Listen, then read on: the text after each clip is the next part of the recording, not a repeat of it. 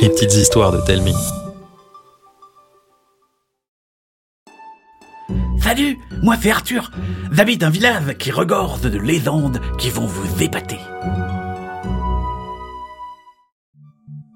Aujourd'hui, je vais vous raconter l'histoire de la fée pas très douée. Un jour, alors qu'elle révisait ses tables de multiplication, Lisa entendit un petit tintement. Elle se retourna en brandissant sa règle comme une épée, mais s'arrêta net quand elle vit une fée volter dans sa chambre. Je suis Coucou, ta marraine la fée, prête à exaucer l'un de tes souhaits.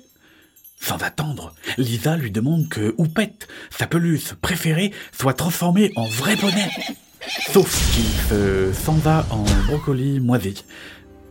Coucou, fort ennuyé, secoua sa baguette, puis s'en va l'étoile qui la surmontait par une bulle de cristal. Et bim, Oupette redevint une mignonne peluche.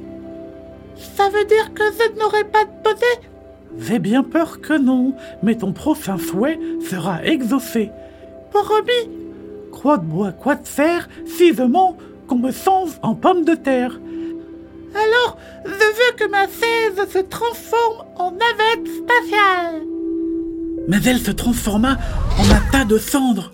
Lisa fut privée de sortie pendant un mois. Et coucou La pauvre croyait vraiment y arriver, mais comme un ferment est un ferment, elle se transforma en une patate déguisée en fée qui trouva une place de soie sur l'étagère de Lisa.